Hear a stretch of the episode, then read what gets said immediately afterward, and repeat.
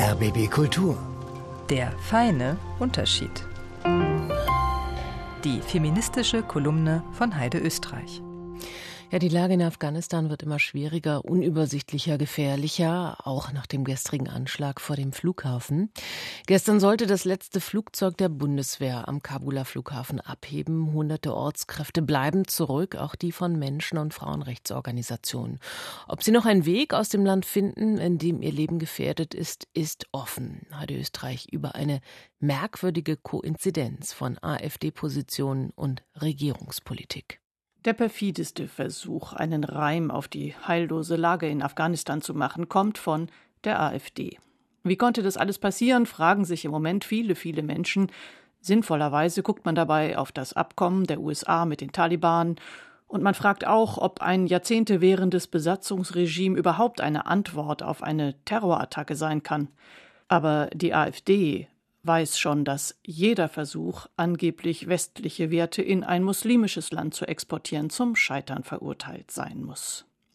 Unsere Werte sind nicht universell, rief am Mittwoch der Fraktionschef der Rechtspopulisten Alexander Gauland im Bundestag der Kanzlerin entgegen, die gerade ihr außenpolitisches Scheitern erläutert hatte.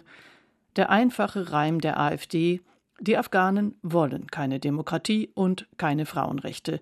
Deshalb braucht man auch keine komplizierte, wertebasierte Außenpolitik, die einem so furchtbare Dilemmata beschert.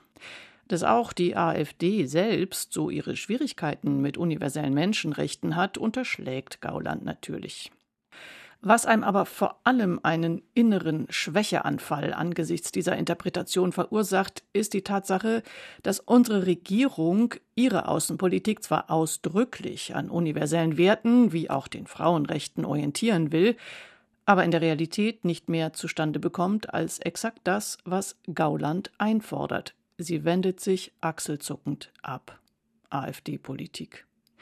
Die UN-Resolution 1325, die wir auch unterzeichnet haben, verpflichtet dazu, Frauenrechte in Kriegs- und Krisensituationen sicherzustellen. Sie ist getragen von der Erfahrung, dass in Kriegen oft nur ein Geschlecht die Waffen in der Hand hat, mit den bekannten Folgen für die unbewaffnete Hälfte der Bevölkerung. Nähme man die Resolution ernst, hätte es das Abkommen mit den Taliban so nicht geben dürfen, ohne die Rechte der Frauen sicherzustellen. Die Resolution legt auch Wert auf Konfliktprävention und stellt so den gesamten Krieg gegen Afghanistan mit in Frage. Dass Angela Merkel zu all dem nichts zu sagen hatte in ihrer Erklärung zu dieser Katastrophe diese Woche im Bundestag, das gibt leider der AfD recht. Unsere Werte sind nicht universell. Wir haben sie nur für uns reserviert. Der feine Unterschied mit Heide Österreich.